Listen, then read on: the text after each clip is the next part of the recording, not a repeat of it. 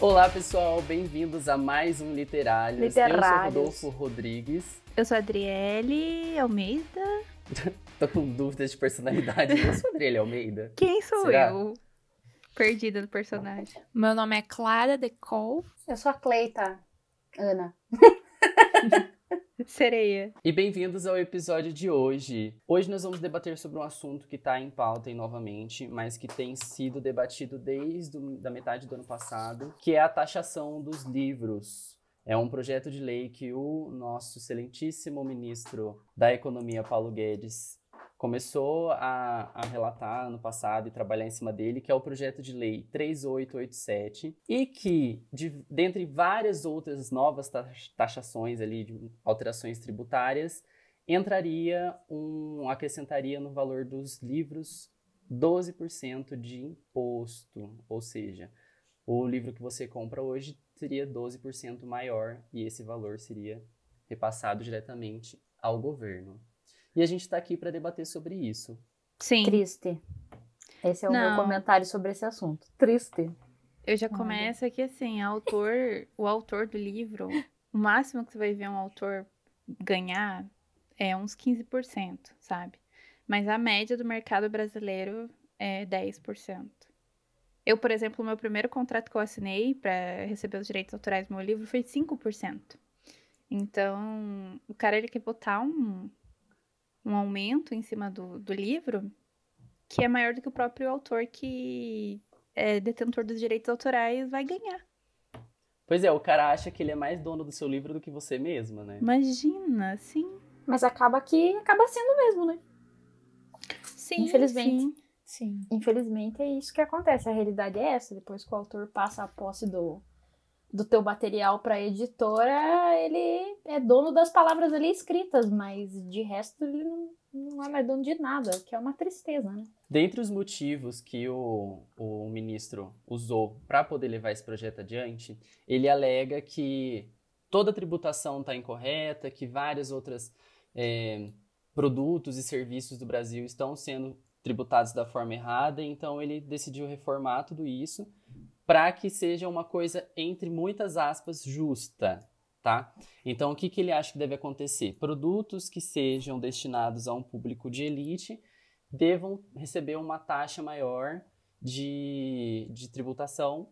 E para isso, as pessoas que não têm tanto, tanto dinheiro, no caso, né, tanto valor econômico lá, não, não pagariam. Só que, em alguns casos, isso está acontecendo o oposto. Aqui, no nosso caso de hoje, quando você tributa um livro, você acaba inviabilizando ele para grande parte da população. Isso que está acontecendo agora vai contra a lei de 1946, quando teve a Assembleia Constituinte, em que quando Jorge Amado, que é o autor do Capitães de Areia, estava presente e ele defendeu a isenção fiscal dos livros e desde esse ano de 1946 livros são isentos de taxação fiscal. O que ele tinha em mente quando ele eh, sugeriu isso? Que se tornasse uso público de livros, que né? as pessoas conseguissem ter acesso. E Sim. agora o que está acontecendo faria exatamente o oposto.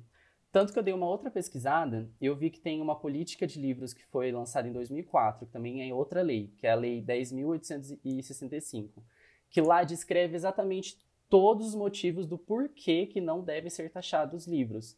E é engraçado você ver que um- uma pessoa que é um ministro do nosso país provavelmente não leu essa lei, porque ali já está bem claro os motivos do porquê você não deve taxar livros, que inclui lá é, acessibilidade das pessoas, é, transformar a cultura em algo mais abrangente, é, auxiliar os autores nacionais a conseguirem ter mais espaço, editoras e todo o mercado editorial ali a ter um- mais chances de sobreviver no mundo ali em geral, né? No mundo globalizado que a gente está hoje. O que eu acho engraçado sobre o nosso queridíssimo ministro da Economia é que é, muitas coisas que não deveriam estar entrando nesse cunho é, econômico e que, como você falou, muitas vezes isso acaba, acaba entrando na frente de leis e aí tem todo um processo de, de, de uma... É porque dentro do direito tem uma hierarquia, né? Entre leis, decretos, portarias e aí eles fazem tudo que eles podem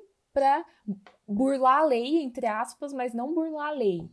E, e aí é, esses tipos de coisas não passam, acabam passando e, e burlando a própria lei, só que na verdade não é. Então é uma coisa que a gente acaba nem entendendo o que, que aconteceu ou por quê. E eu fico pensando, né? E a taxação de grandes fortunas e coisas que realmente precisavam ser taxadas? As Onde tá? igrejas também, né? Que não pagam impostos nenhum. Isso é. Não, é ridículo. É um, é um, é um projeto de desmantelamento é, do nosso país. E outra coisa, é uma questão que a gente tem que é, lançar um olhar não só do século XXI, né? Começa assim como a educação no Brasil ela começou. Então, livro é produto. Como ele é produto, ele está inserido dentro do sistema capitalista, ele precisa ser comprado. E se ele custa dinheiro, os mais abastados compram mais. Então, criar essa elitização da literatura de que é um artigo de luxo, né? Porque antigamente era um artigo de luxo. Você ter livros na sua casa era considerado assim, ah, essa família é muito culta. Essa família tem livros, eles leem, porque isso significava que a família era alfabetizada e quem ia para ir para a escola, né? Tipo, por exemplo, eu não preciso nem ir muito longe. Meu pai, por exemplo, não foi pra escola, porque ele falava que ou ele aprendia a ler e escrever ou ele comia. E isso foi o quê? Durante a ditadura militar, ali nos anos 70 e tal. Então, assim, tem umas questões que é, você vê que tá embutido na história do país. Livro é um produto da elite. É uma coisa que a elite consome. E não é, né? Hoje a gente, a gente entende que é, literatura ela é entretenimento, entretenimento ela tem, tem que ser acessível, porque o, o povo precisa disso. Então, do mesmo jeito que, sei lá, cinema, entende? Né? Coisas assim. E, e, e, é importante lembrar que a literatura não só como entretenimento, mas como educação mesmo. E Edu um país exatamente. inteiro. As pessoas, sabe, a educação é extremamente importante. As pessoas, a gente lê por entretenimento, mas em primeiro lugar para a gente se informar também, para a gente ter uma educação, assim. E aí a gente pensa que milhões de pessoas ainda são analfabetas no Brasil. E mesmo hoje a literatura sendo uma coisa mais acessível, ainda assim ela é elitizada. Muito, e, muito. E, essa, e esse projeto de taxação, ele vem para afunilar ainda, ainda mais. mais esse acesso. Eu tava Exatamente. vendo é, uma antes de fazer esse podcast, né, para não vir falar abobrinha aqui para as pessoas, uma matéria do Estadão que estava falando mais a respeito desse projeto de lei e como afetaria as pessoas. E na matéria é citado um especialista em educação e orçamento chamado João Marcelo Gomes, aonde ele mesmo cita que, em suas palavras, ele fala a seguinte frase: os livros no Brasil já são caros, o que por si só já afasta as pessoas mais pobres e torna-os mais caros. Daí ele fala: segundo ele, a ideia de tributar os, os, ricos se aplica a iates, helicópteros e outros produtos consumidos pela classe mais alta e não a livros. Então, assim, vocês querem, né, tributar, conseguir dinheiro, né? O, o tributo que eles falam, né, quando falam em aumentar em 12%, é que esse tipo de material que não é tributado na venda é, são dois impostos, que é chamado PIS e COFINS, né? Esses impostos geralmente são pagos por todas as empresas, né? E dependendo da classe a qual você trabalha, você ganha isenção, né? Então, livros entram nesse quadrado no Brasil, né? Que não recebem, aí a recebem, na verdade, o abono para o não pagamento, né? E eu achei até bem consistente o comentário desse João Marcelo, né? Porque vocês querem ganhar dinheiro em cima da população mais rica do Brasil, né? Então tributa aquilo que eles consomem, né? Tributa Sim. helicóptero, Sim. iate. Vai, vai tributar ou... livro de 30 reais, sabe? Exatamente. Tipo... E o que é mais interessante nessa matéria do Estadão é que eles falam o seguinte, eles destacam que no Brasil, ao todo, as pessoas leem 2,4 livros ao ano. Só que quando Sim. as pessoas pensam nessa matéria, elas não pensam que esse valor que é calculado é calculado pelo número de leituras que a Cleita faz, entendeu?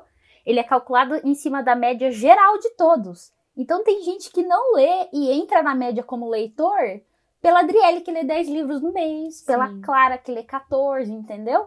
Então, não é todo mundo que tem acesso a livro no Brasil. Então, essa tá, falar que no Brasil uma pessoa lê dois livros e meio por ano é mentira, porque não Sim. são todos os que leem, entende? Então, Exatamente. Então, é, é, é, isso faz você pensar ainda mais no qual. no círculo que nós estamos hoje e o quão seletivo é você ter acesso à leitura. né? Aquela tá todo mundo replicando aquele é, reels que foi feito no Instagram pelo próprio Estadão, que aparece o Alec do Umbucaholic falando, né? Se apresentando e falando do quão importante ele sendo da periferia, não tendo acesso à leitura e tal, né? A, a gente vê o quão difícil é as pessoas terem acesso à leitura hoje e daí usam a dinâmica de que o brasileiro lê dois livros por ano e é totalmente mentira, porque não leem. E aí é só pensar Esse nisso. Esse dado, Clay, só para abrir um parênteses aqui, eu fui atrás dele para ver de onde que vinha, tá? E esse dado é de uma pesquisa que chama Retrato da Leitura no Brasil, e ele é de 2016. Então a gente tem hum. dois fatores aí. Primeiro, desatualização, né? Que esse uhum. livro, essa pesquisa foi feita no governo passado. E segundo que, quando eles falam que aponta que o leitor brasileiro lê em média 2,4 livros por ano, é uma média em que você pega toda a população e divide pela quantidade de livros lidos. Então, é uma média que fica um pouco é, fora do, do, do, nicho de pessoas que leem. Então, não é a quantidade de pessoas que leem somente aquele número de pessoas que você vai dividir pela quantidade de livros lidos. Não, é, você vai pegar a população do Brasil inteira Exatamente. e dividir por aquilo. Por isso que dá esse número tão baixo. E eu acho que é absurdo as pessoas não pensarem na bola de neve que isso vai criar dentro do mercado literário brasileiro. Primeiro que o livro já é caro hoje em dia e depois agora com a quebra da economia tem cada vez mais editoras fechando, né? Então a gente já tem Sim. visto isso acontecer. Outra coisa que vai acontecer é que as pessoas não vão ter mais poder aquisitivo para se comprar livros. Então o que, que vai aumentar? O consumo da pirataria. Aumentando Sim. o consumo da pirataria, as editoras que ainda estão firmes no mercado vão ter queda nas vendas. E isso vai fazer e mais com que... aumento no, no, valor dos livros. Exatamente. O que isso que vai fazer significa é uma... que esses 12% vão virar, sei lá, 20, Sim. 30, 40. Exatamente. Vira uma bola de neve, né? E, e eu acho que até é interessante eu, a gente resgatar o que a gente estava comentando antes do podcast, que é sobre como isso é é uma grande censura, né, o consumo de literatura. E, de novo, como a Clara falou, e eu acho que isso é uma fala acertadíssima, é, literatura é educação. Então, assim, um povo burro é um povo que não, não se atenta ao que o governo faz, sabe? E, e de novo, como a gente estava comentando sobre é, o apagamento de civilizações, sobre como a primeira, o primeiro ataque a tudo é o quê? É o livro a, ao uhum. saber, à educação, à língua, porque é assim que a gente transmite ideias, né? E, e se você não tem uma língua qual, pela qual se expressar, como aconteceu com os povos é, indígenas, ou se você não tem livros para ler, como aconteceu com é, a Segunda Guerra Mundial, quando os nazistas queimaram, o que, que sobra, sabe, para passar adiante o, as suas ideias e para passar para você entender? Então, eu acho que como é, como é, chega a ser uma coisa que queimar livro hoje em dia, né? É, é um, uma coisa até um pouco violenta, né? A gente está no século XXI. Chega a ser uma queima de livro simbólica, né? Porque é, ele, já que ele não pode fazer isso, ele faz de outra maneira, né? Já que você não pode queimar, você inviabiliza o acesso, né? Exatamente. Você tira da, é como você tirar da mão das pessoas, né? Você olha para trás na história, tem um monte, gente, um monte de exemplo para dar sobre isso, sabe? Tem a queima da biblioteca de Alexandria, tem todo o período helenístico lá, quando Roma conquistou a Grécia, tem quando os espanhóis chegaram na América, que, que não sobrou nada dos maias astecas, do, dessa galera que vivia aqui no, no, no oeste da América. Você não consegue informação mais, porque foi perdido. As pessoas botaram fogo, destruíram, queimaram e essa cultura se perde. Então, quando você quer impor a sua cultura, a sua ideologia, e essa palavra é muito importante da gente usar aqui, sobre outras pessoas, você tira a cultura delas para você colocar a sua. É como se você é, abrisse espaço para você jogar na cabeça das pessoas todos os seus pensamentos ali. E é aquilo que vai ficar. Então, assim, por que isso, conforme a gente está falando, pode parecer que a gente está sendo alarmista.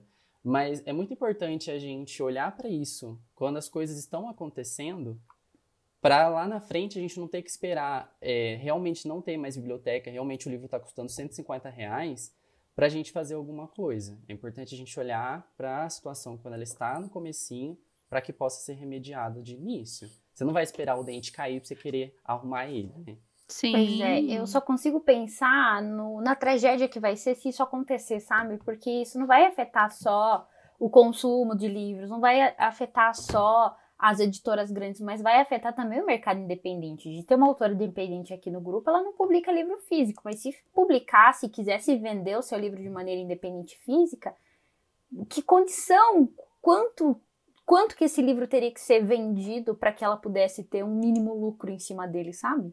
Eu fico, eu fico pensando no, no horror, e ainda mais nessa matéria do Estadão, onde eles estão vendo a possibilidade de, dentro dessa lei, de livro didático não entrar nesse sentido. Então, quer dizer. Imagina. Você né? já, hoje em dia, para ter uma boa educação no Brasil, querendo ou não, você precisa pagar por ela, né? Porque ou você se mata de estudar para você entrar num, numa faculdade estadual que também uma faculdade estadual que seja boa o suficiente, né, que esteja ali dentro dos padrões a quais é, são benquistos, né, para a profissão. Ou você precisa investir um monte em cursos, mas agora também, se você quiser um livro didático, igual eu que trabalho com administração e preciso consumir material à torta e direito, porque a lei e afins, as coisas atualizam muito rápido, eu vou gastar muito mais para poder me atualizar na minha profissão e eu poder trabalhar de uma maneira aceitável, entre aspas, né, no mercado de trabalho hoje, do que se eu fizesse hoje em dia. Então, assim, é ridículo. Isso não é só o consumir falando. a cultura, né? Isso vai atrapalhar Exato. seu trabalho, Sim. sua Isso forma mesmo de estar tá ali. Exatamente. Isso que a Cleita tá falando é, é muito correto, porque é através da, da educação que a gente vê a formação de uma força de trabalho de uma população. E se isso é prejudicado, então essa força de trabalho também é prejudicada, ainda mais a força de trabalho especializada, acadêmica, que já é uma Sim. coisa totalmente assim, totalmente num nicho muito pequeno, é, um, dentro do nosso país. E desvalorizado que, também, né? Exatamente, que existe um, existe um projeto, e a gente precisa pensar sobre isso, é que existe um projeto político de desmantelamento da educação, da força de trabalho especializada, e isso existe por uma razão, por um grupo que está no poder dentro da política do nosso país. Isso não é uma coisa que está sendo feita coincidentemente, ou por acaso, ou acidentalmente. Isso é uma coisa que está sendo projetada por não, pessoas que estão lá para que sim. isso aconteça. Tem um propósito muito específico. Sim. E de encontro, de encontro não, ao encontro do que você está falando, é, a gente pode lembrar dos diversos processos que o governo atual está é, sofrendo, é, é, difícil falar sofrendo, né? Que está sendo acusado de é, espalhar fake news em WhatsApp, né? Então Sim. você vê que tá rolando todo um processo de desinformação. Então você tira a informação correta e bombardeia a pessoa com informação falsa. Isso vai ajudar você a ficar no poder por mais tempo. E vai também ao encontro daquilo que a cara falou ou a, a Adriele, que vocês estavam se complementando, sobre educar a população. Então, quando você não educa a população, você tem uma população que não se questiona, que não vai olhar para uma atitude política e pensar e refletir sobre aquilo para ver se concorda ou não, que vai só aceitar, você está sendo supremacista. Você está pegando uma pequena parcela da população e colocando lá em cima e fazendo com que ela se mantenha lá por muito tempo. Isso que é o elitismo, isso é que você pegar uma galera lá e impedir que o restante da população possa alcançar. Observa um, exemplos é, na história de nações que estavam que estavam numa situação parecida é, ou que estavam numa situação até pior de pobreza, de, de falta de desenvolvimento e você percebe que elas se reergueram através de um projeto de educação de qualidade de base se você pensar Sim. na Revolução Cultural Chinesa, é, a China é o país que é hoje, economicamente falando, porque houve uma revolução cultural nos anos 50 que deu um valor muito maior, um projeto de reconstrução da educação de uma nação inteira. Então, se você pegar os, os países industrializados, eles são o que eles são hoje porque existiu um projeto de investimento em educação de base. E, e, e hoje, as pessoas que estão aqui no Brasil e que conseguem ter esse privilégio de ter uma educação de qualidade, elas acabam saindo daqui para ir Sim. trabalhar em outro lugar. A gente vê essa fuga de cérebros e a gente vê que é uma coisa proposital para transformar a nação em massa de manobra política. Então é Nossa, é muito sim, sério. Dá sim. um desespero, gente. Que... Dá, dá um, uma coisa ruim de você falar isso, né? Porque você vai juntando A mais B e você chega em C e pensa que caralho, fudeu, né? Se continua indo nessa direção. E aí, por exemplo, agora eu vou dar carteirada. É, por, por que a gente estuda literatura? Porque a literatura, ela fala muito sobre uh, o país. Então, assim, é, quando a gente estuda Machado, a gente estuda diversas questões sobre Machado, obviamente, sobre o tempo que ele viveu, sobre é, o que ele escrevia. Mas Machado, por exemplo, é um escritor que ele botava. Ele denunciava, por exemplo, é, questões da burguesia carioca da época. Então ele usava a literatura para escrever sobre isso, é, para falar sobre isso. Então é, isso fala muito, por exemplo, se eu não me engano, a Isaú e Jacó de Machado fala muito sobre isso, sobre dois irmãos que eles são gêmeos e é, o país ele estava passando pela questão de república, meu Império. Deus, império, isso. E então, e um, e um dos irmãos é, era imperialista, o outro era republicano, e eles vinham do mesmo ventre, igual a história de Esaú e Jacó, né, da Bíblia. Então, aí a minha irmã foi fazer um trabalho sobre isso, né? E eu expliquei isso para ela, e ela, tipo, ficou uns 10 minutos assim, mas pra quê, sabe? E eu falei, cara, olha, tipo, porque assim, a história em si era só sobre os dois irmãos vivendo a vida deles. Um virou médico, o outro virou advogado, sabe? Essa coisa de cada um seguir um caminho um era imperialista, o outro. Então, cada um seguiu um caminho muito específico, divergente, né? E eu falei, Alessandra, não é sobre os irmãos a história. É sobre ideologias, entendeu? É sobre como cada um encarava o mundo e sobre é, o processo que o país passava na época. É sobre isso que Machado fala no livro. E ele usa a literatura o nascimento dos dois irmãos que vieram da mesma mãe, para falar sobre isso, que teve os irmãos brigam, etc. Tem toda a treta do livro em si. Então, a literatura ela serve para isso, entende? Por exemplo, a gente tem até uma coisa mais recente, né? Vamos sair de 1800 e vir ali para ditadura militar. Tudo foi censurado, né? Foi criada uma, nasceu uma geração chamada geração mimeógrafo, que até um dos grandes nomes da literatura é, dessa geração foi Paulo Leminski. Por que, que era a geração mimeógrafo? Como o, o custo do livro era altíssimo, a produção era censuradíssima, o que, que acontecia? Alunos, geralmente de letras, essa galera, né, que. Os cérebros, né, que estavam pensando e estavam indo contra toda a questão da, da, ditadura, eles rodavam no mimeógrafo, poesia. Poesia de denúncia, poesia, literatura, tudo que eles pudessem, porque era o que tinha na época. E eu nem sei se as pessoas elas sabem o que é um mimeógrafo hoje em dia.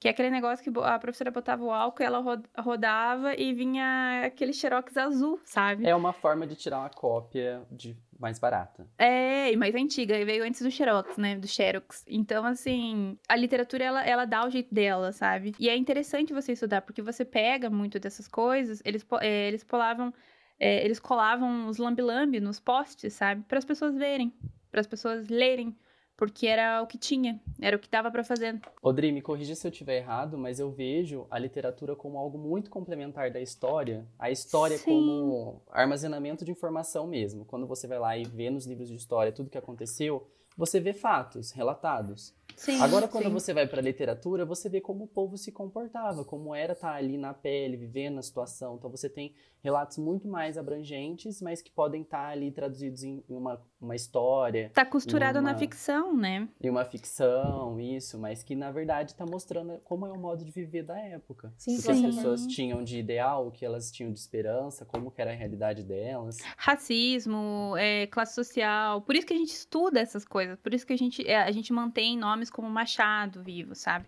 Porque eles tiveram um papel muito informante, é, muito importante de não só escrever literatura, eles pegavam a ficção e costuravam na realidade, e quando terminava aquilo era um negócio tão inteligente, tão, sabe, tipo, à frente Uhum. do seu tempo. E é isso, a gente estuda literatura é por isso, porque ela diz muito da história do país, entende? É, eu faço letras portuguesas, então ah, eu estudo muito a literatura luz brasileira. Que é essa coisa do, do Portugal-Brasil e como isso influenciou bastante e tal. É, é um negócio, assim, que a literatura é denúncia também, né? Se você for pensar também na própria história de vida do Machado, que você estava falando, ele é o maior, acho que talvez o maior nome em literatura brasileira que a gente pode pensar. E ele veio da periferia. Negro, E- exatamente. gago, Sim. Dá maior Sim. orgulho de ver agora os americanos postando vídeo no YouTube lendo os livros, né? Lendo Memórias Póstumas, eu acho, eu acho tá genial, fazendo assim. muito sucesso lá fora e, nossa, eu fico muito feliz de ver, assim, sabe? Porque não é um livro que é valorizado no Brasil. Não. Não é, E, não é. e não, gente- e não é e não é também bem trabalhado. Por exemplo, a minha irmã precisou. É que eu tenho uma irmã adolescente, gente. Ela tá passando essa fase de estudar literatura. e ela não gosta de ler. Eu falhei com ela nesse sentido. Ela não gosta de ler. Aí, então, a- né, ela vem, me pergunta as coisas. Aí ela veio me perguntar porque ela precisava fazer resumo. É, o aluno já vai jogar no Google, sabe? Aí eu contei a história de cada livro. Era melhor que ela tivesse lido, né? Mas daí eu tô pedindo demais pro adolescente de 16 anos. Mas ela ficou assim, ah, eu só achava que era umas histórias nada a ver que tava se passando em 1800. Eu falei, Alessandro, o cara morreu, ele tá narrando a história dele morto, em 1800. Não tinha nem eletricidade naquela época, entende? Umas coisas assim, porque também tem isso, né? Às vezes a pessoa não... Quando a gente é muito novo, eu quando era muito nova, não conseguia fazer essas linkagens. Agora que eu tô um pouco mais velha, eu consigo. Tipo, ah, naquela época não tinha carro, sabe? Tipo, tava muito à frente do seu tempo aquele pensamento. Porque pra gente agora, século XXI, é tipo, nossa, as pessoas estão dando valor pra isso, mas sendo que é um, uma- um conhecimento básico. É porque a leitura, você tá jogando seu, seu olhar do século XXI a leitura, né? Porque na época não era isso. E isso eu acho que pode ter um link muito grande com o debate sobre a taxação, porque você acaba é, colocando. Você, quando, você, quando eu estava na escola, eu enxergava quem gostava de Machado como aquelas pessoas muito eruditas, muito assim, oclinho, sabe? Muito sentadinha num trono lendo. E não é assim. Hoje eu consigo enxergar que ele estava relatando uma realidade, lá ele estava contando uma história, que era a história da época dele, como era vista, sabe? E a gente, quando é adolescente, talvez não tenha interesse nisso. A gente quer ver ali como é a nossa realidade agora, o que, que a gente vai fazer. A gente tem toda uma pressão enquanto a gente está no ensino médio, de vestibular, então a gente está só olhando para frente. Quando a gente está um pouco mais velho, a gente está trabalhando já, a gente está ali ralando, que a gente para para pensar às vezes, nossa, como será que era no passado? Aí a gente tem um interesse muito maior. E faz mais sentido também, né? Se você for pensar, muitas coisas que estavam sendo narradas nesse livro, Memórias Póstumas, que ainda acontece hoje. Por exemplo, a corrupção política. São coisas que são atemporais, sabe? Tipo, Sempre vai estar em moda, meninas. sim, tendência. Sim, eu acho que essa, essa foi a primeira risada do podcast. Gente, Juro. hoje não tá fácil. Não tá fácil esse assunto, mas é muito. não, entende? Por isso que também a gente não pode é, recortar a literatura e falar assim, não, ela serve só pra isso. Ela também não serve só pra isso, né? Porque, tipo. Mas ela tem, ela tem um propósito muito maior do que a gente acha, né? Do que a gente é, é levado a acreditar. E também essa é a minha visão, pelo amor de Deus, porque eu sei que tem professor universitário que, dentro da academia, que ele fala assim, pra que a gente estuda literatura? Aí todo mundo dá respostas assim, pra nada, sabe? Tipo, Que é a pessoa que é negacionista, né, amiga? É a pessoa Sim. que vê a realidade ali e ela não consegue absorver aquilo. Tá ali na cara dela, mas ela não consegue entender, se colocar no, no, no local de outras pessoas pra ser empático e entender. Não, é, aquela é a realidade que ela viu. Então, se, se ela não concorda, tá errado. A sim, gente, a sim. gente ah, seguindo aquela linha que a Adriele estava falando, né? que A gente antigamente não pensava no que a literatura acrescenta, né? Mas se se a gente parar para pensar real, né? Às vezes não é nem tanto só pensar na mensagem que o autor estava passando, mas no quanto beneficia como ser humano, né? Aumenta vocabulário, aumenta a capacidade de raciocínio, né? A gente estimula a memória, né? A gente é, se identifica com coisas, né? E se sente mais aceito. A gente até falou sobre isso em outros podcasts, né? Sobre a importância da diversidade e como as pessoas se sentem bem por isso, né? Pensa, é, isso está sendo feito num livro, sabe? É, Para algumas pessoas é insignificante, como a gente disse, os 2,4 leitores né, de livros anuais. Então, é, a leitura tem uma capacidade tão grande de, acre- de acrescentar né, na nossa vida, não só nos estimulando a continuar lendo, mas também estimular nós como ser humanos, né? E as pessoas não valorizam, então defendam o livro, pelo amor de Deus, defendam. Assim, de É saúde. importante. E é interessante notar isso, porque é, existem diferentes propósitos com a literatura. Tem gente que lê por prazer, tem gente que lê para estudar a literatura, tem gente que lê porque é o seu trabalho, porque trabalha numa editora. Então, você entender que ela tem vários caminhos e tá tudo bem você seguir qualquer um deles, sabe? No sentido de, eu gosto de ler no Wattpad, parabéns, sabe? É isso. Uhum. Gosto de ler fanfics, tudo bem, sabe? Obrigada. Também literatura. É, é, é, é sobre E isso. essa vai pra Cleita. Por sinal, por sinal, tem uma. Teve até uns debates aí, é, que não é muito recente e tal, mas tem uma, um pacote de assinatura de uma empresa que trabalha com literatura e tal, que eles fizeram esses tempos atrás essa divisão de o que é alta literatura e o que seria uma literatura comercial, do maior bafafá na internet e tal. Esse tipo de coisa é um desserviço. Eu acho um desserviço. Vou estar falando aqui que é literatura, literatura ponto. Aí, de É, novo. porque todo, a partir de- do momento que você verticaliza uma situação, que você coloca alguém como alto e alguém como que não baixo, é o alto, assim, né? né? Você pode até enfeitar dizendo que é comercial, mas você tá colocando abaixo da alta, né? Sim. Então você tá criando ali uma relação de poder que não deveria existir, porque a gente tá falando de literatura, histórias, né? Sim, e é um, esse curador com, a, com tochas. E Tochas esse discurso é um discurso que a gente vê, ouve muito dentro da academia, sabe? Por exemplo, Sim. quando a gente, a gente estuda sobre os professores, eles têm muito esse discurso do ai, vocês têm que. Eu lembro até hoje que uma professora minha, eu amo ela. Mas assim, é, esse dia eu fiquei muito chocada. Eu tava, acho que no segundo período, eu era bem novinha dentro da faculdade. E eu tinha passado num sebo e comprado uns livros assim, Maggie Cabot, sabe? Hum. Eu amo Meg Cabot. Meg Cabot me fez começar a ler, sabe? Eu li, eu li aquela série da Mediadora em três dias, porque eu tinha 12 anos e eu pensei, uau, é a história da minha vida. Por sinal, veio daí a minha obsessão com fantasmas. Mas aí é Olha outra, só. é outra coisa, né? E daí eu tava com esse livro porque eu tinha passado no sebo antes de chegar na sala. Aí ela olhou, passou na minha na mesa, assim, ela falou assim: é, gente, isso aqui é um recado pra turma e tal. E eu, a eu- turma, Adriele. É. mas assim, não levem pro coração de vocês, porque ela é uma pessoa maravilhosa. Ela falou assim, gente, esse aqui é um recado pra turma e tal. Vocês têm que começar a ler livros de verdade. E agora que vocês estão dentro de um curso de letras. E eu lembro desse discurso até hoje, eles já fazem quatro anos. Então, porque eu fiquei pensando assim, mas isso é um livro de verdade, sabe?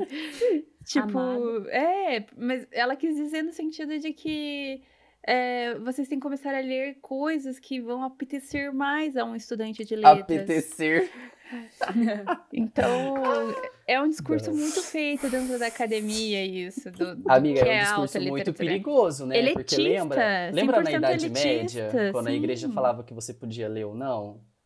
Era complicado, né? Era complicado. Então, quando você tem alguém dizendo que você pode ler ou não, você está correndo um risco muito grande. E o nome disso é o quê? Censura! Obrigada, tinha esquecido. É tipo assim, por favor, alguém lembra, né? O que que é? Vamos lá, Ah, vamos deixa, no chutômetro. Vocês estão tirando tudo que você pode ler pra meter ali fake news. Sim, Pra dizer, que a, não, pra sim. dizer que a Terra é plana, tá? É Pelo amor de não- Deus. Que não quer que você lê. Jesus Cristo. Mas vi- Mas viu como dá pano pra manga essa questão? Porque você começa a Sim. pensar é muito assim, é, por exemplo, eu penso muito sobre o que eu quero com a literatura. Eu gosto de estudar literatura, mas eu também gosto de ler minha farofada. Ah, eu amo uma farofa. Todo mundo precisa de um livro adolescente, de um hotzão, assim, bem Sabrina, sabe? De banca que você passa e custa 3 real. Jéssica, Sabrina. Qualquer era outro que tinha Ângela. Entende? Então, por, por exemplo, é, abrindo um caminho aqui à parte, a Tessa Dare, que é uma escritora de romances de, de época, que eu gosto bastante dela. Agora ela começou a ficar famosa no Twitter, porque ela tá aprendendo português e acompanhando o nosso BBB 2021. Que E da daí- hora! Massa, né? E ela é muito legal. E daí as pessoas, eu vi várias pessoas da- do, book Twitter, assim, falando tipo, ai, será que terei que ler um livro da Tessa? Tipo, como se fosse ah, um. Obrigatório. Não um obrigatório.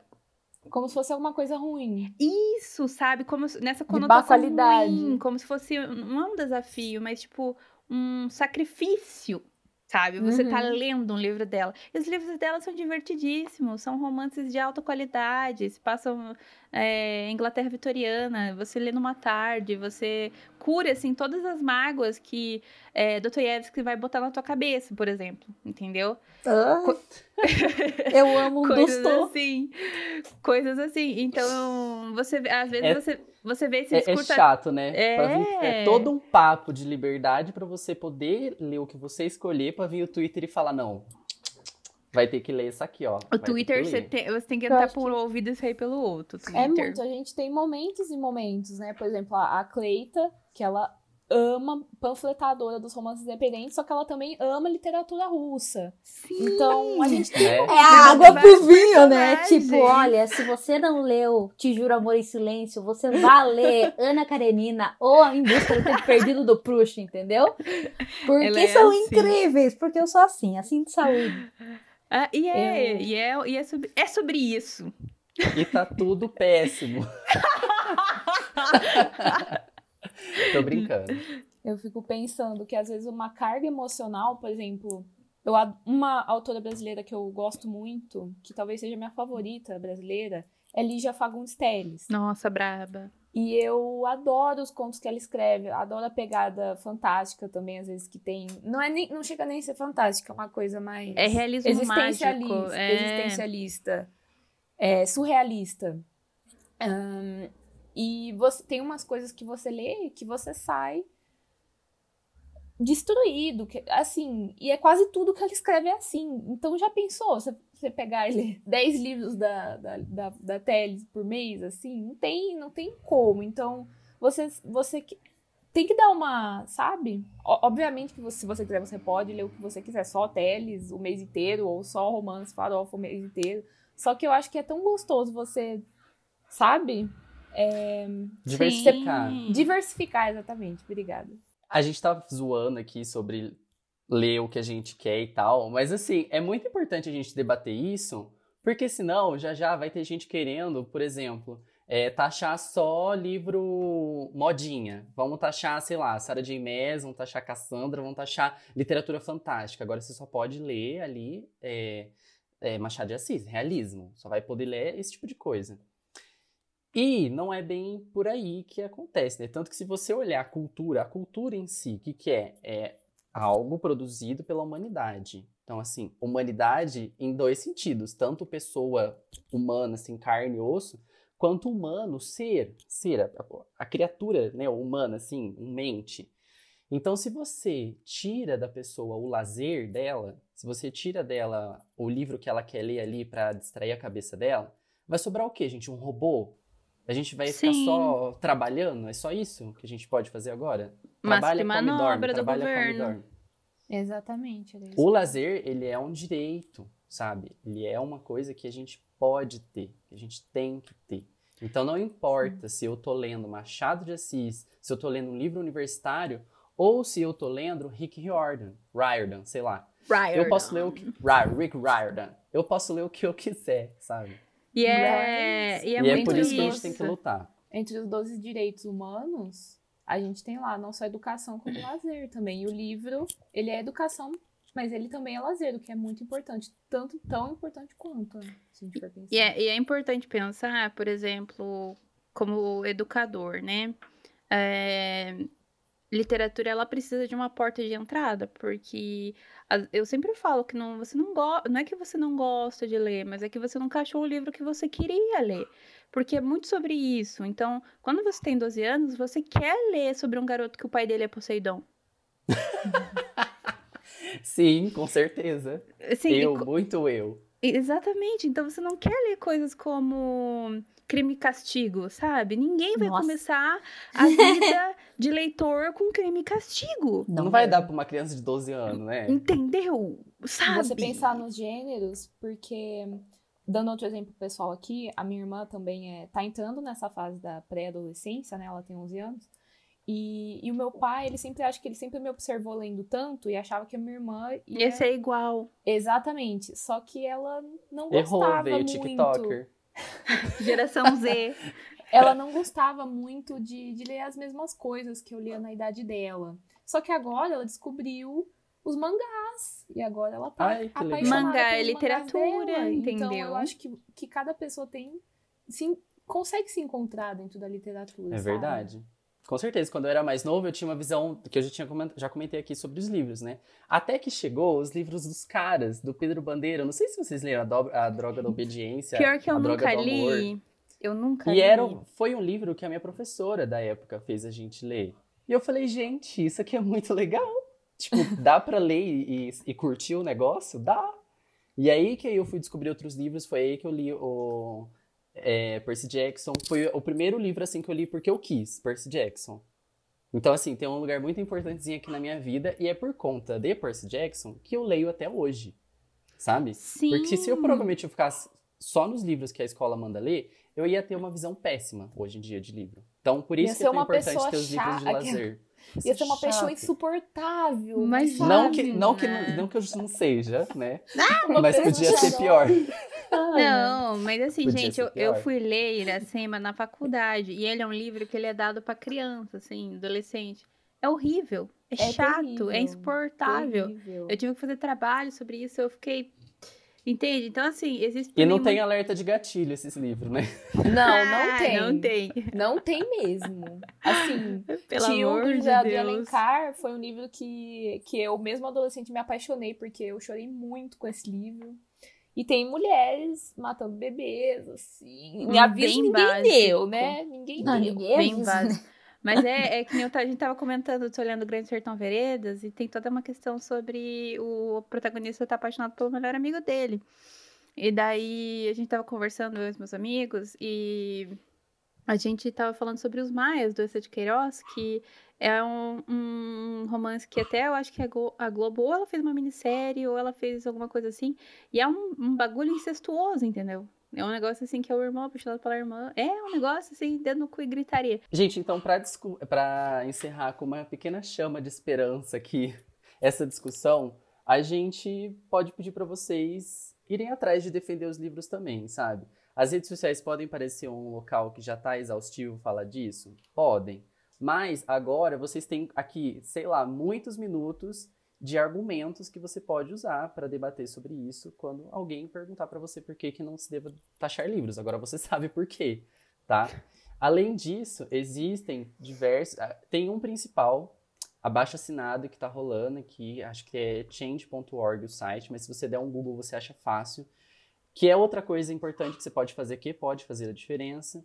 Também tem outra coisa que você pode fazer, que é, que é uma coisa que ninguém faz, né? Que eu, eu mesmo não faço, mas se você tiver coragem, faça. Que é ir atrás do deputado que você votou e pedir, encher o saco dele pra ele não aprovar o projeto de lei. Porque é para isso que a gente vota no- nos nossos deputados. São eles que aprovam essas coisas. Não adianta nada ter votado para presidente tal, tal, e aí para deputado você botar um monte de gente lá que não condiz com o que você pensa. Então a gente tem é, várias oportunidades aí do que pode ser feito. Não vamos, não vamos nos entregar, gente. Eu tenho esperança que a gente consegue salvar isso. Deus queira. Amém.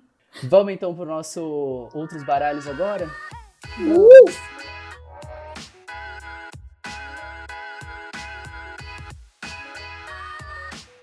Bom, aqui no, no Outros Baralhos é a segunda sessão do nosso podcast, onde a gente sugere pra vocês outras coisas que vocês podem consumir aí que talvez a gente tenha consumido essa semana e gostado, tá? Quem quer começar? A Clara que tá sorrindo feliz por ter vários assuntos. Lá Bom, vem. gente, pra dizer que, assim, pra não perder o costume, hoje eu vou indicar uma novela coreana pra vocês. Ai, ninguém tava esperando! Ninguém imaginou. É, tem sido tem sido muito bom consumir esse Esse tipo de conteúdo. esse tipo de conteúdo, mas assim, mais do que eu consigo pôr em palavras. Mas é- descobri pelos confins da internet, chamado Pinterest, essa novela que se chama The Great Seducer, entre parênteses, Tempted, que é basicamente um Gossip Girl coreano. sul-coreano. Gente, assim, muito bom. Começou. Também queria. Eu acho que isso já é argumento suficiente, né? Mas aí eu descubro que a Adriele não tem referência de Gossip Girl porque ela não gosta de Gossip Girl. Ai, perdão, gente. Todo mundo tem defeitos. Gente, eu nunca assisti. Basicamente sobre jovens que são muito ricos, são os filhos dos donos das empresas. E eles vivem de intriguinha, de vingança, de planos, de mentiras tramóias. E tem dramas familiares de empresas e fusão de empresas. Até aí tudo bem. E, e pessoas sangrando e acidente de carro. Tudo na maior qualidade possível que vocês possam imaginar. E é claro que vai ter esse protagonista, que é o The Great Seducer, né? O nome da novela que ele vai fazer uma aposta para tentar seduzir uma garota. Mas é claro que ele vai se apaixonar por ela. Oh, então, gente, muita qualidade. Muito, muito. Também queria indicar para vocês um álbum que se chama Fearless, entre parênteses, Taylor's Version, que é muito importante vocês darem stream na regravação de Fearless, porque agora esse é o trabalho que a nossa querida loira Taylor Swift tem os direitos do 100% dos direitos desse trabalho e ela vai ganhar por esse trabalho. Então não ouçam a versão é, a versão antiga mais, não façam isso porque vocês vão estar tá dando dinheiro lá pro Queen Boost. E inclusive escutei esse álbum ontem e posso dizer com propriedade que a qualidade e o nível subiu muito. É mesmo? Sim. Sim. Ai, absurdamente. Preciso ouvir. Absurdamente. Tem Forever and Always no piano? Ela yes. foi, sim. Sim. Tem a versão nova de Forever Always no piano e tá impecável a voz dela. Tá. Assim, perfeito. ela conseguiu, ela conseguiu fazer algo genial aqui, porque ela subiu o nível do trabalho dela que já era renomado, o, o álbum country feminino mais premiado da história, e ela conseguiu deixar ele melhor, de alguma Mano. forma. Perfeita. A é loira é poderosa. Você não tem noção do, do que ela fez. O, os detalhes é, ela mudou algumas coisas, poucas coisas, porque a, a, a é bem as canções sutil. continuam. É muito sutil. É só uns doidos da cabeça, assim, tipo eu, que percebe, por exemplo, ai, ah, no final dessa música que não tinha esse violino. Nossa, tem uma pausa. assim, um, meu nível. E You Belong With Me, tem uma pausa antes do refrão. Menina, aquilo assim arrepiou. Eu fiquei, meu Deus. Sim. E sem contar que tem seis músicas inéditas nesse álbum que ela escreveu naquela época e que agora ela colocou, que são as músicas do The Vault, que é o cofre, né? Porque a Taylor, ela compõe muito, então ela escreve muitas músicas. Ela escreve tantas músicas e óbvio que nem todas essas músicas vão acabar Entrando, no trabalho né? final. Então ela colocou seis músicas que nunca foram lançadas, nem vazadas, tá, gente? Chique. Nesse, nessa versão final. E eu recomendo muito para você chorar We Were Happy. E é isso. Da hora. Ela joga assim, sai. Ah, eu vou dar sequência então, gente. Eu vou dar duas indicações aqui, vou ser bem brevezinho. É, eu tô lendo a obra completa do Sherlock Holmes. Eu comecei pelo Estudo Vermelho e tô terminando ele agora. E tá sendo muito legal, porque eu nunca tinha lido de fato livros, assim, muitos dele. Acho que eu li só O Cão dos Baskervilles e algum outro que eu já não lembro mais qual foi, porque eu jurava que era o Estudo Vermelho que eu tinha lido, agora que eu tô lendo eu vi que não, não era o Estudo Vermelho que eu tinha lido. Sherlock Holmes é muito bom, gente. Você tá lendo Sherlock Holmes que... imaginando ele como Harry Cavill? Você deveria fazer isso. Ah? Amiga, Old, que é o Benedict não, Cumberbatch, que é o Sherlock Holmes. Eu fico entre, eu fico entre o Benedict e o Robert Downey Jr. Me é perdoa. isso que eu ia falar. Porque, ele foi assim, o meu Sherlock. O, o Robert. O Robert, aham. Uh -huh. Porque o, o, Benedict, ele é muito sério, ele é muito meticuloso. E o Sherlock, ele tem uma pitada de humor, sabe? Ele é engraçado, ele dá umas alfinetadas que só o, o Robert conseguiu fazer, sabe? Então eu tentei imaginar ele como Benedict, porque na descrição, porque o Watson descreve fisicamente o Sherlock, o Watson é um amigo do Sherlock, né, nas histórias. E ele descreveu o Benedict ali, o Benedict Cumberbatch, Sim, que é quem faz Doutor Estranho, tá, gente? Pra quem não sabe de nome o, o autor. É esse cara. E realmente, o Sherlock, você olha pro Benedict, é ele. Ele é Só perfeito. que com os trejeitos do Robert Downey Jr., sabe? É uma é soma. Pra e mim, o, o Harry minha Cavill, outra isso que eu queria indicação... dizer. Harry Cavill. Ele fez só uma pontinha. Apareceu Nada vai apagar isso da minha memória. Ele aparece como Sherlock no, na Enola Holmes, né? É, Só, né? aham, sim. Mas é muito bom, esse filme é muito Não, bom. ficou muito bonzinho o filme, eu amei. E eu peguei pra ler agora porque eu vi que saiu uma série na Netflix que chama alguma coisa do, da Baker Street. agora É, não tem a ver com. Os Desajustados, né? alguma É. coisa assim, da Baker Street. Que tem a, tá no mundo ali de Sherlock. Eu falei, ai, gente, vou pegar agora, agora é a hora. E peguei pra ler. E a minha outra indicação. Ai, nossa, vou dar mais de uma, desculpa, gente. Eu li o Perfura Neve, eu acho que eu não tinha lido a outra vez que a gente conversou aqui. Não, Não. HQ, né? Gente, a HQ, muito ruim, não leiam. Assistam a série. A série dá um baile. Eu me empolguei. Matou É um a dos- menina. Poucos exemplos que a adaptação é muito, muito superior, sabe? Porque a HQ é dividida em três partes, que foram escritas por três autores. Então, um Ah. pegou o resto do serviço do outro, pegou o resto do serviço do outro. Então, o grande de um Frankenstein. E aí, assim, a série tá impecável. E semana passada foi ao ar o segundo, o último episódio da segunda temporada. E encerrou de um jeito, assim, maravilhoso. Eu tô nervoso, porque vai demorar um ano de novo pra sair. E eu tô acompanhando essa série desde que começou. Então, assim, é impecável. Assistam o Expresso da Manhã. É muito bom. E tem muito a ver com o que a gente tá falando aqui hoje, porque um do personagem principal, lá, um deles, né? Que é o Leighton, ele luta pela liberdade, inclusive cultural das pessoas, tá? Então, assistam, tem a ver.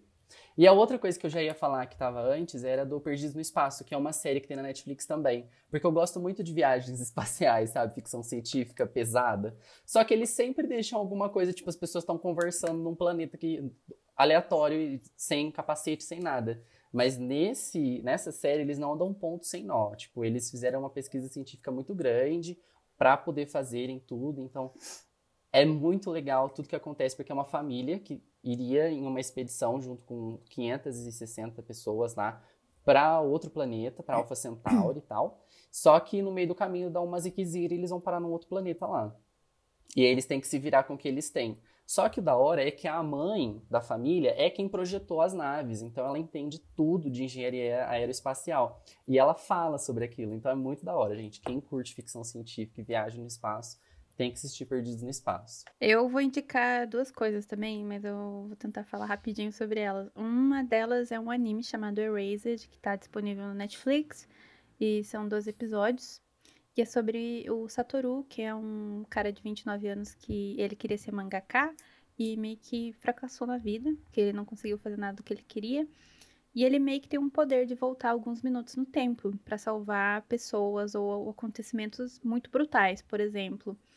ah, ele salva um garotinho que ia ser atropelado por um, um caminhão. E daí. Então ele consegue voltar. Só, a- só que vai acontecer um negócio que a mãe dele vai ser assassinada.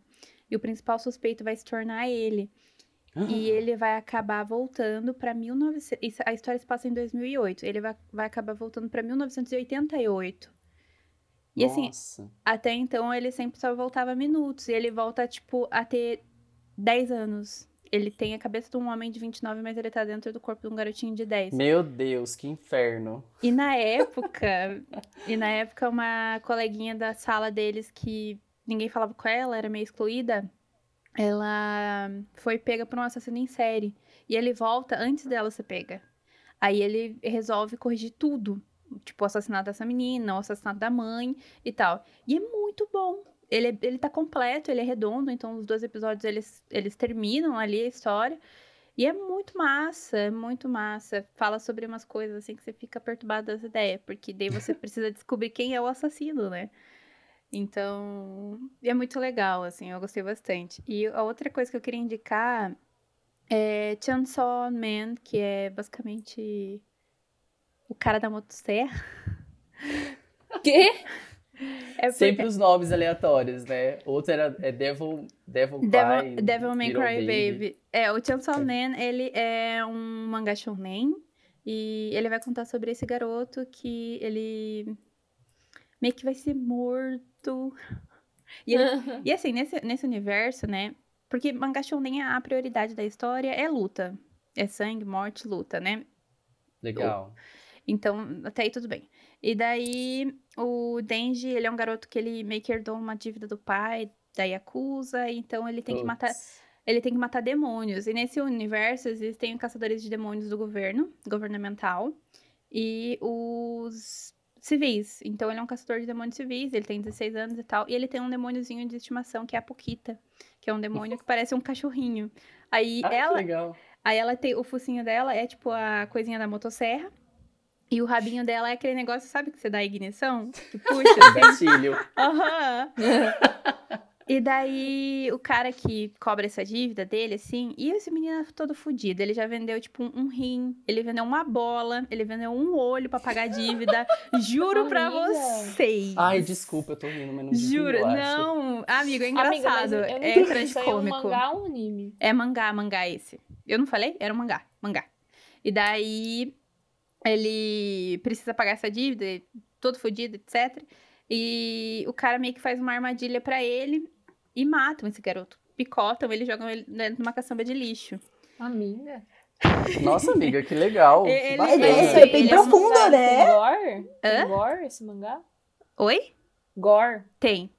Tem, é, e ele é Hum. a, a classificação dele é mais 18, tá? E assim. Importante. Ah, bom, E- uma motosserra, pedaços, a gente nem É. imaginava, né? Que tipo. Até aí tudo bem. E daí ele acaba fazendo. tá Ele acaba, ele acaba fazendo um contrato com a Poquita. Porque ele fala assim pra Poquita, porque ela é como se fosse um cachorrinho dele, apesar dela ser um demoninho.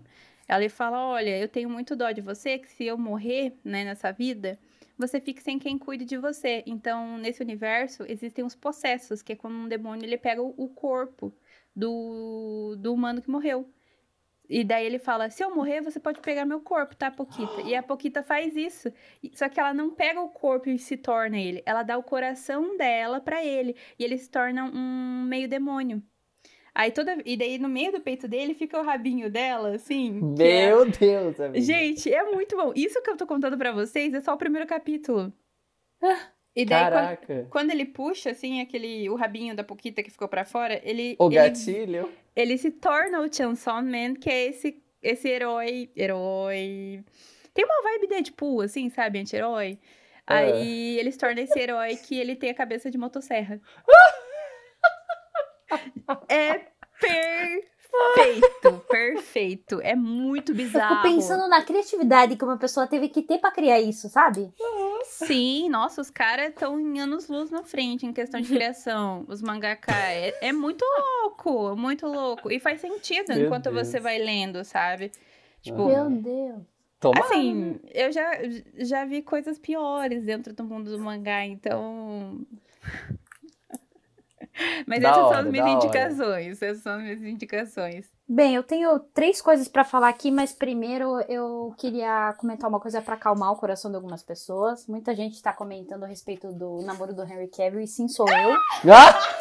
Eu queria dizer pra você que a gente ficou, a gente ficou bem incomodado com as fotos que saíram, porque era algo muito particular nosso. Mas eu tô feliz com as felicitações de vocês, tá? É, obrigado por todas as mensagens, as mensagens carinhosas que eu tenho recebido pela DM do Instagram.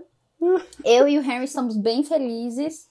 E é isso, gente. Beijo para as recalcadas. Esse, esse era o primeiro, a primeira mensagem que eu tinha para dar. Minha Tá. primeira indicação é essa, namorem o Henry. Não, ninguém vai namorar o Harry. Tá louca? Não indico pra ninguém. É só meu. Tá, agora vamos falar de, de coisas que são reais, né? Eu Tadinha. tô Escorreu chorando. uma aqui. lágrima, gente. É, claro que escorreu. Eu assisti a, a Liga da Justiça Nova e. Ah, eu amei, por mais que as pessoas, muitas pessoas estejam divididas ainda entre o ódio e o amor, eu achei incrível. Eu gostei porque- também. Você ass- você assistiu e gostou? Assisti e gostei. Olha a gente só. falou no último episódio que a gente ia, a gente ia até indicado sem assistir. Então agora, gente, indicação real. Pode assistir. Eu achei muito é bom. bom. porque pessoas que, como o Cyborg, que não teve é, Desenvolvimento nenhum. envolvimento nenhum no filme antigo, nesse filme tem, a gente consegue entender o que realmente aconteceu. A gente consegue ver as- a história das Amazonas até chegar ao ponto onde é, tudo começou. A gente entende a historinha do Barry Allen, que é bonitinha. A gente vê o Bruce Wayne, que é o grande amor da minha vida. Então, é, é incrível. A gente tem Harry Cavill nesse filme. Tem o Henry Cavill e tem o Batman, sabe? Então Ai, é o prato melhor cheio filme de todos. Não tem como dar errado, sabe? É a mistura Mas sabe o que, maravilhosa. é, o Clay? Que eu assisti ele numa, numa vez também. Ah, eu quatro também, horas, numa né, sentada. E não pareceu. Eu Não, pareceu quatro horas, né? de filme. Foi É rapidinho, muito assim. bom. é muito- incrível. Muito, bem Eu editado, achei. É, eu também achei e amei. Cinco estrelas favorito. É, só, Maravilhoso. uma- se, só se tiver uma coisinha pra falar ruim, é o excesso de câmera lenta.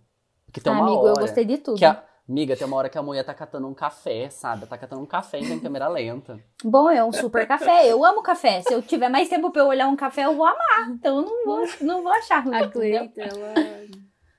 Mas Dá- fora isso, perfeito. Perfeito.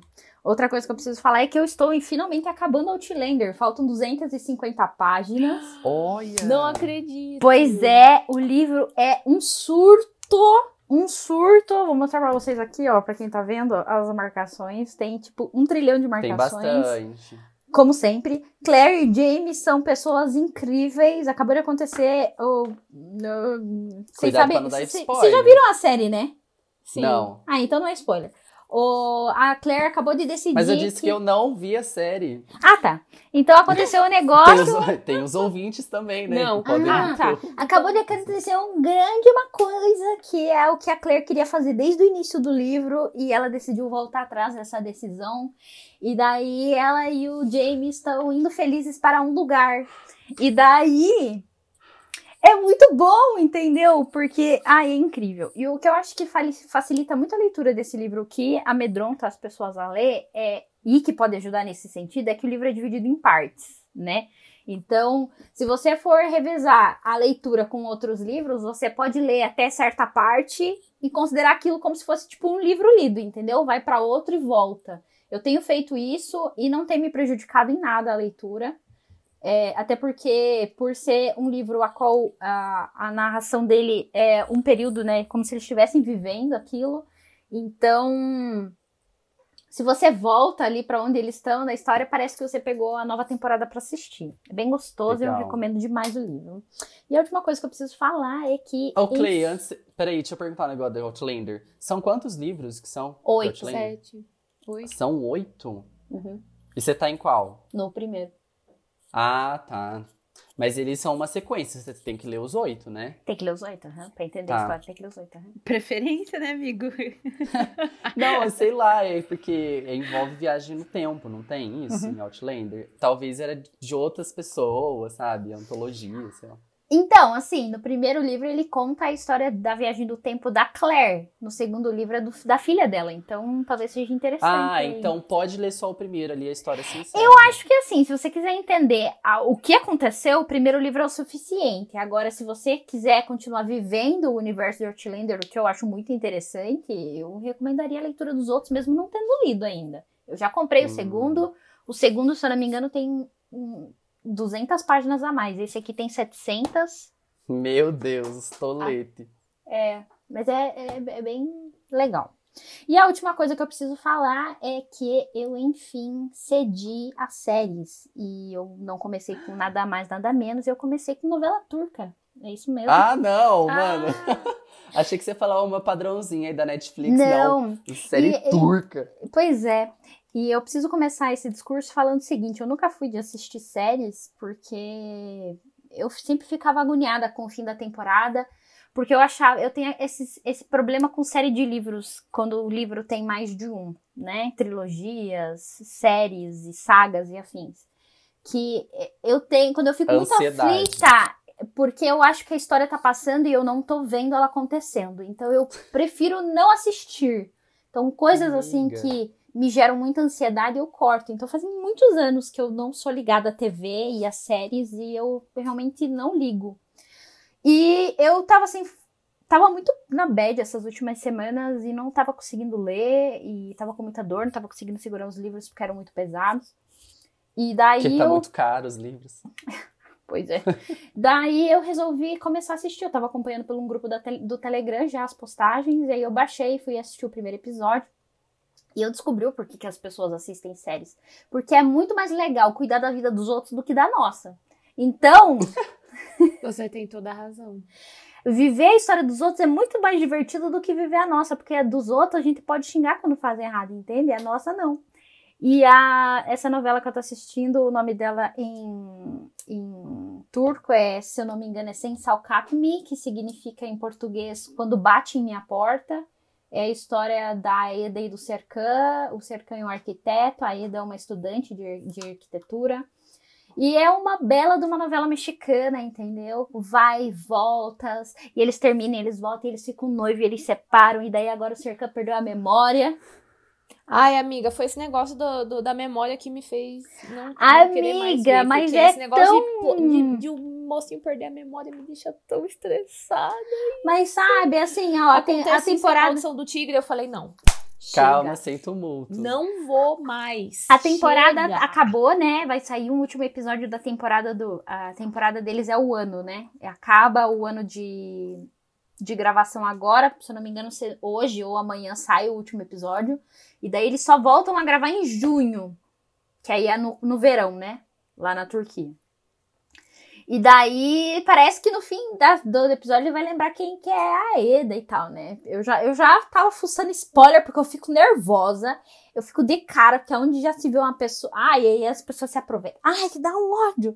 E daí eu fico louca da vida. E daí às vezes aparece umas loucas. Eu já entrei em grupo do Facebook pra debate. Passei a madrugada esses dias debatendo com a mulherada Meu a respeito Deus. dos episódios e não sei o quê. Eu tava esses Qual dias que é o nome levantando. disso aí mesmo? Sensal Pensar Cap Me. E eu tava esses dias levantando tag no Twitter, pra vocês terem noção. Nossa, engajadíssimo. meu Deus. Engajadíssima, exatamente. E daí eu descobri que eu gosto disso, sabe? E que eu vou investir, por enquanto, em novelas turcas. Então, é, provavelmente Minha amanhã. nossa senhora. Pois é. É, Não, vai, vai com tudo.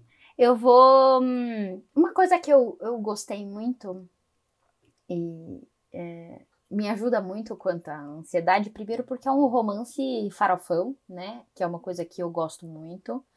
Outra coisa que eu gostei muito em novela turca e é que eles não estimulam muito a ansiedade por conta no sentido das muitas proibições que a Turquia tem. Então, é, eles não podem com cenas eróticas, então um beijinho é uma vez na vida.